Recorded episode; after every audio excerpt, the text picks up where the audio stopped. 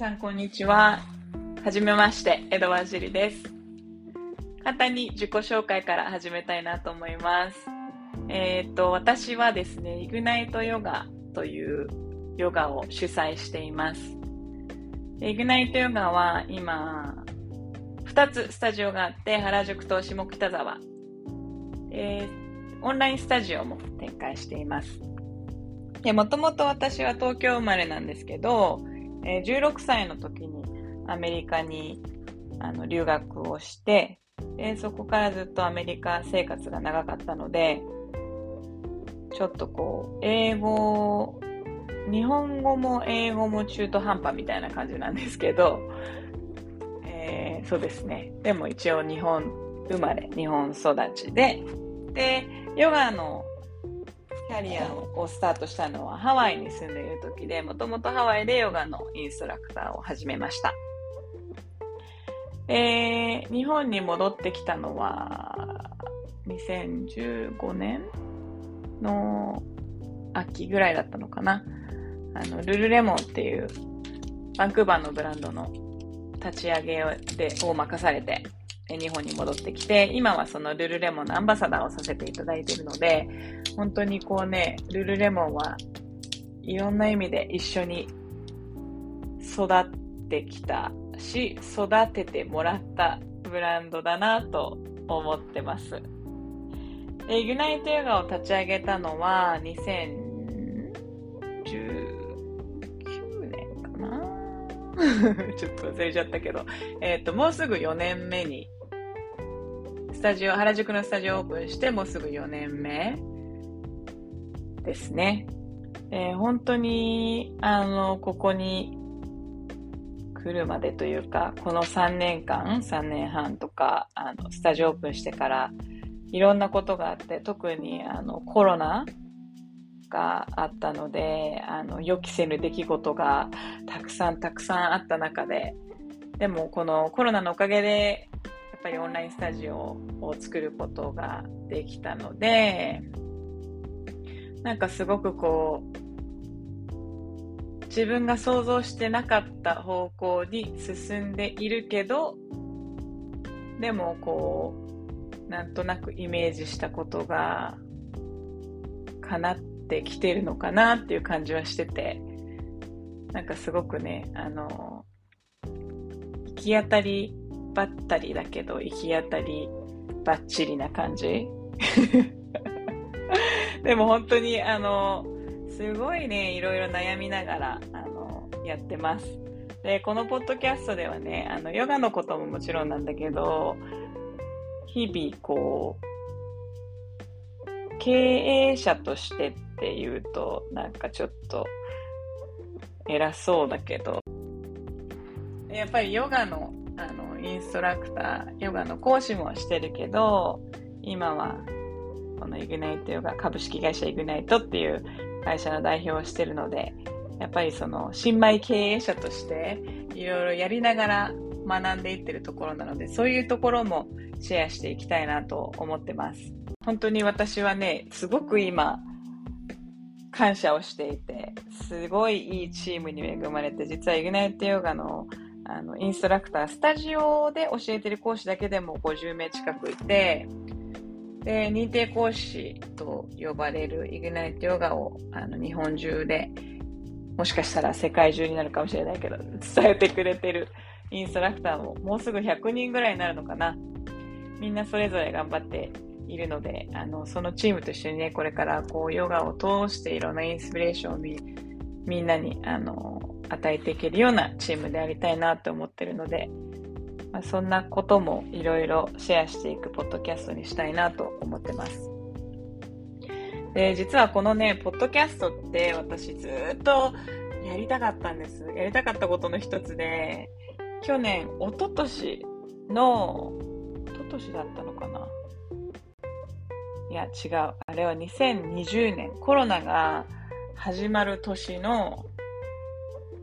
新年の目標がポッドキャストを始めることだったんですよ。なんであの時始めなかったんだろうって思うんだけど、なんかこうすごくやりたかったの。だけど、なんかこうすごくやりたいからこそ、なんかなかなか踏み切れなくて、なんか怖かったんですよね。で何が怖かったのか、今ちょっとこう冷静になって考えてるんだけど、その、今これを喋って撮りながらもすごく怖いんです。なんか、これでいいのかなとか思うし、なんかまずね、こうやり方がわからないっていうところに逃げてたかな。このやりたいと思ってからずっと。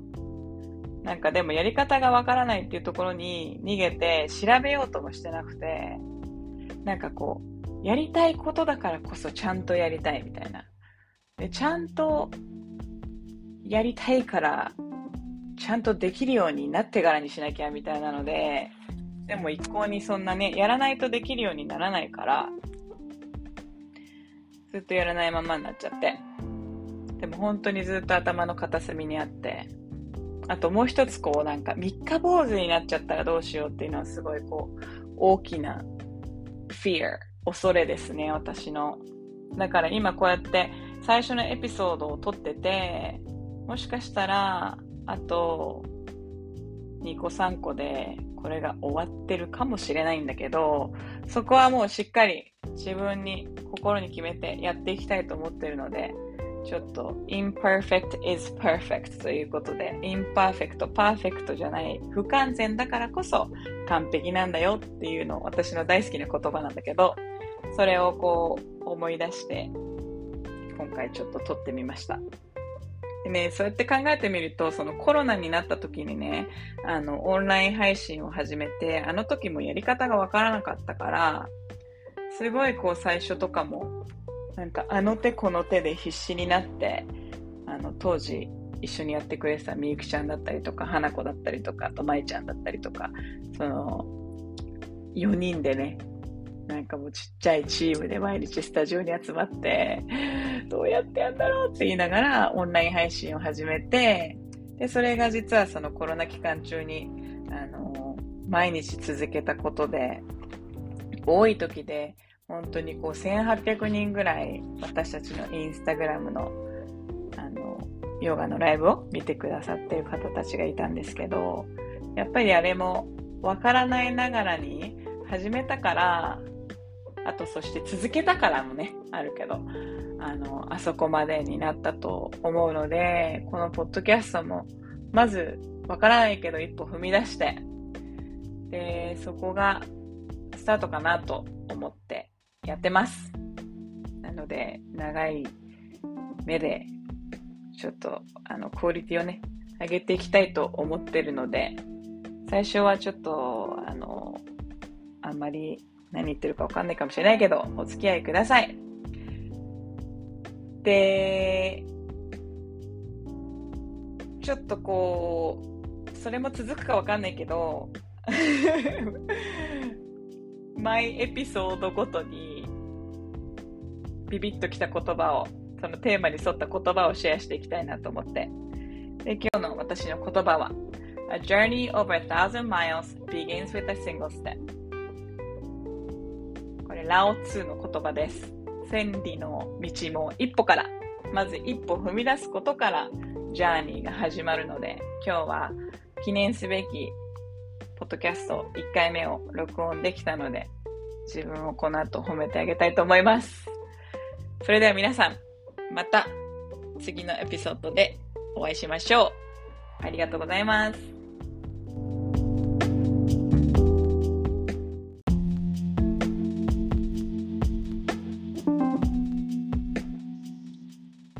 皆さん、こんにちは。エドワーズ・ジュリーです。えー、先日初のポッドキャストエピソードを録音して、すでにたくさんの方から聞いたよってメッセージもらったりとかしてて、すごく嬉しいです。あの、私実はね、YouTube もやってて、あの、ちょうど昨日、毎月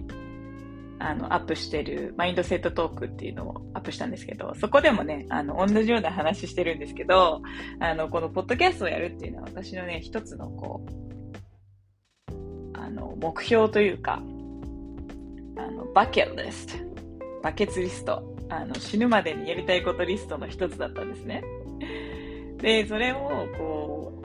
う、やるぞって決めたきっかけがあって、あの、先週まで私アメリカに行ってたんですけど、アメリカに、あの、レッチリのね、ライブを見に行ってました。レッドホットチリペッパーズ。そう。で、そのレッチリを見るっていうのも、あの、レッチリのライブに行くっていうのも、バケツリスト、バケットリストの中の一つで、で、そうね、あの、レッチリの熱狂的ファンっていう感じではないんだけど、やっぱりなんかこう人生の節々ですごくこう思い出のあるバンドで、うん、で私大学時代カリフォルニアに住んでたりとかもしたのでなんかそういうのでねちょっとすごいこういろんな好きな曲とかがあってでいつか見たいと思っててなんかこういけるチャンスは何回かあったんだけどなんかその時行かなかったことを、まあ、後悔もしてたから、次のチャンスがあったら絶対行こうって思ってて、で、去年、あの、グローバルツアーやりますって、2022年にグローバルツアーやりますってなった時に、あの、絶対行くってなって、で、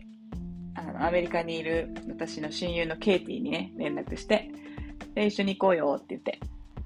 で、あの、それが去年の10月だったんですよ。で、今8月でしょ。だからもう結構こう1年越しの プランで。でもやっぱりこういう状況だから行くかすごく迷ったし、こんな時に行っていいのかなとか、あとそのラスベガスって遠いし、しかもなんか他に行く理由がないっていうか、なんかロスとかだったら、なんかこういろんなフィットネス受けたりとか、あと私も馴染みある場所だし、で、ラスベガスってもうほんとそのためだけに行くみたいな感じだから、ちょっとこう、うーん、みたいな。めんどくさくなっちゃってる感じもあったりなんかしてね。なんか、結構大変だなーみたいな。で、でも、そうだね。なんかずっとやりたいって思ってたことだから、もう、よし行こうって言って、あの、行きました。で、結果的にすごくね、あの、本当に行ってよかったなって思って、で、ライブももちろん良かったんだけど、あの、わざわざ行った感っていうか、わざわざメッチリを見にラスベガスに行ったっていうことで、ずっとやりたいって思ってたその死ぬまでにやりたいことリストの一つを叶えるために、もうあのしかも今回、ケイティ、私の親友のケイティがアリゾナに住んでるから、アリゾナから一緒にあのロードトリップしながらラスベガス行ったんですよ。だからもうすごいこう、わざわざ行った感があって、で、わざわざ行った感があったからこそすごく達成感があったというか、なんかやっぱりこう、すごくやりたいことだったのに、あの、やっぱ大変なトリップだから、頭の中でこう、いろんなできない理由をね、探していたけど、あの、勢いつけてやったから、あの、達成で、達成って言うと言い方おかしいけど、すごい楽しかったし、やっぱり良かったなって思って。で、それがきっかけで、やっぱりこう、やろうって思ってること、やりたいと思ってることをどんどんやっていかなくちゃいけないなって思ったので、ポッドキャストもいきなりスタートしたんですね。で、やっとやりたかったポッドキャストをスタートした今、もうね、すごく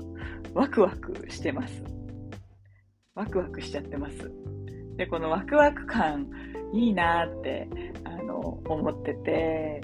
やっぱりこう、大人に、ね、なってからなかなかこういうワクワク感って味わえないじゃないですか。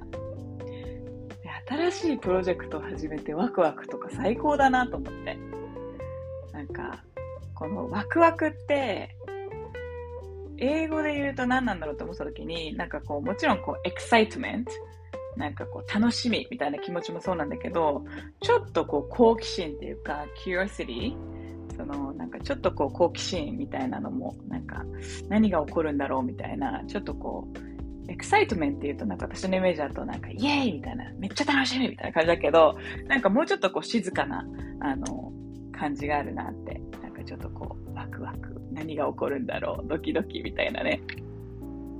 そう。で、なんか、そんなことをね、考えてるときに、ちょうど、あの、昨日の朝そんなことを考えながら、あの、スタジオに向かってたら、兄から電話かかってきたんですよ。で、私の兄、あの、ご存知の方もいらっしゃるかもしれないんですけど、サンシャインジュースっていうコールドプレスのジュースブランドをやっていて、今、恵比寿と、あとオンラインで展開してるんですけれども、あの、結構私、兄と仲良くて、まあ私、4人兄弟で、4人みんな仲いいんですよ。なんだけど、お姉ちゃんと妹が、こう、手先が器用なアーティストタイプが絵描いたりとか、なんか、なんかこう作ったりとか、結構こうお家にいるのが好き、お家でゆっくりするのが好きみたいなタイプで、私と兄はすごく似てて、なんか運動が好きで、なんか割とこう前のめりタイプっていうか、で、兄も私もそういうね、健康に関わる、あの、ビジネスをしているので、よくこういう感じでいろんなね、話をするんだけど、で、この、こういう電話もよくあるんですよ。いきなり電話かかってきて、ねえねえねえ、みたいな。で、あの、こういうことさ、やりたいと思うんだけどさ、どう思う？みたいな。えめっちゃいいじゃんとか言って。で、なんかそれをこう、じゃあ一緒にやろうよ、みたいな感じになったりもするんだけど、で、そう、こういうのやろうと思っててさ、こうこうこうでさ、とかって、どう思うみたいな話をしながら、いろいろ話してて、なんかこうやってこう、アイディアが浮かんだ時に、誰かにこう、話す、なんか話せる人がいるってすごいいいな、いいなっていうか大事なことだなって思って、なんかやっぱりこうアイディアとか、こうやりたいことが思いついた時に、自分の中でしまっとくと、なんかそのままになっちゃうけど、とりあえず、なんか誰かに話してみることってすごく大事なことだなって思いました。うん。で、私もね、あの、それが、私もね、それをいつも心がけてて、やっぱりこう何か浮かんだ時、アイディアをこう、誰かに話す時って、ちょっとこう、こんなこと言っていいのかなとか、どん、こんなこと考えてるって言ったらどんなこと思われるんだろうとか、なんかちょっとこう、バカだと思われたらどうしようみたいなさ、そういうのあるじゃないですか。ちょっと恥ずかしいっていうか。だけど、なんかそういうの関係なく、あの、私はなるべくね、話すようにしてて、で、だから私のそのイグナイトのチームにもよくこう、ちょっと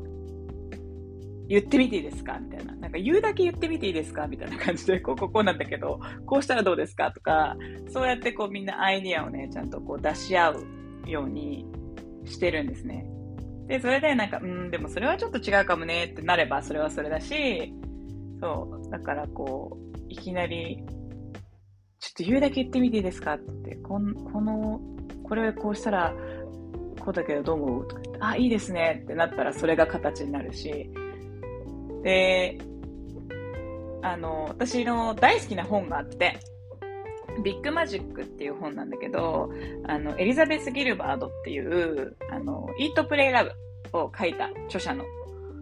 方が、あの、書いたビッグマジック。日本語だと夢中になることから始めようっていう日本語タイトルがついてるんだけど、その本の中にね、あったことがすごいこう印象的で、なんか彼女が言うのは、こう、人間はみんなクリエイティブな生き物。創造性、創造性がある生き物。で、みんなこう、アーティスト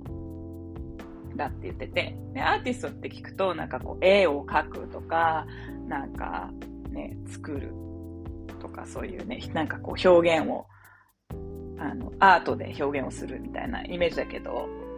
あの、でもその、必ずしも何かをこうそうやって作るっていう時にそういうものアート的な絵とか作品とかそういうものだけではなくて私たちのその生きているっていうこと自体が私たちの創造性によってあの起こっていることっていうかだからそれぞれ生きているあのスタイル スタイルっていうか生き生き方が違う。でみんなあのクリエイティブな生き物で、で、その生きて、自分の生き方で自分を表現している。っていうふうに言ってて、で、あとそのアイディア。で、みんなこうインスピレーションを受けれる人、そういうね、なんかインスピレーションとかアイディアとか、あの、みんなあるんだけど、そのアイディア自体も生き物みたいにこう上をね、ふわふわふわふわ私たちの上を飛んでて、そのアイディアを形にしてくれる人のところに宿るっていうことを言ってて、そのアイディアとかそのインスピレーションとかそういうものが、あ、この人だったら自分を表現してくれるなって思う人のところに降りてくるっていう話なの。で、もしそれを一向に形にしなかったら、その人は、その人じゃないや、そのアイディアは、あの、違う人のところに飛んでってしまうっていうのがその本の中にね、書いてあって。なんかすごい面白いけど、なんかすごいこうわかるっていうか、なんか、インスピレーション、アイディアかそういうこうね、なんかやりたいって思う気持ちとかってみんなあるんだけどでもその気持ちが生まれるためにはそういうインスピレーションを受け入れる自分の心の状態にしておかなくちゃいけないっていうのも感じますね。そう。だからこう、まあ何を言いたいかっていうと、あの、みんなクリエイティブで、その、なんかこれやりたいなって思ったことを恐れず、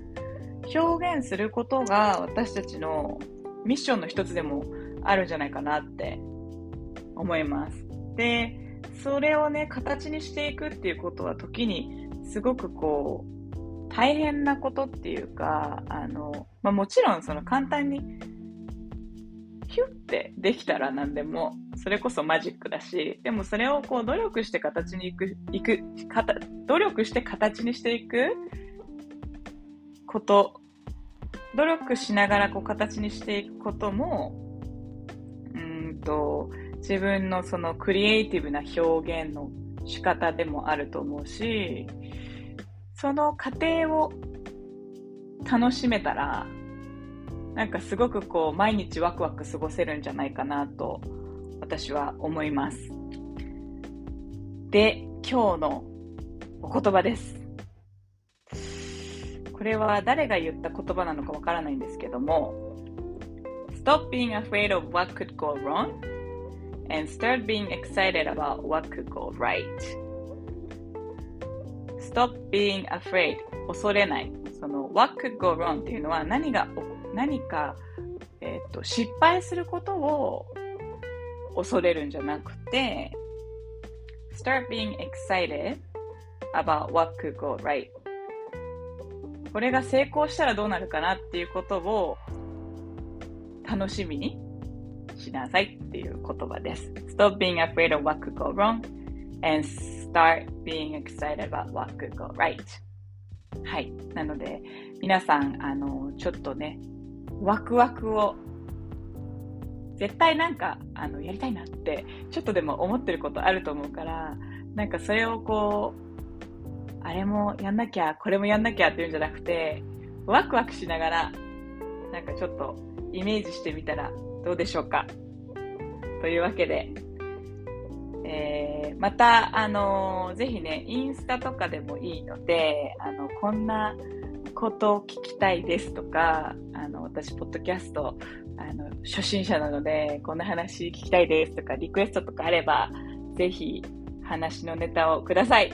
それでは、皆様素敵な週末をお過ごしください。江戸川樹里でした。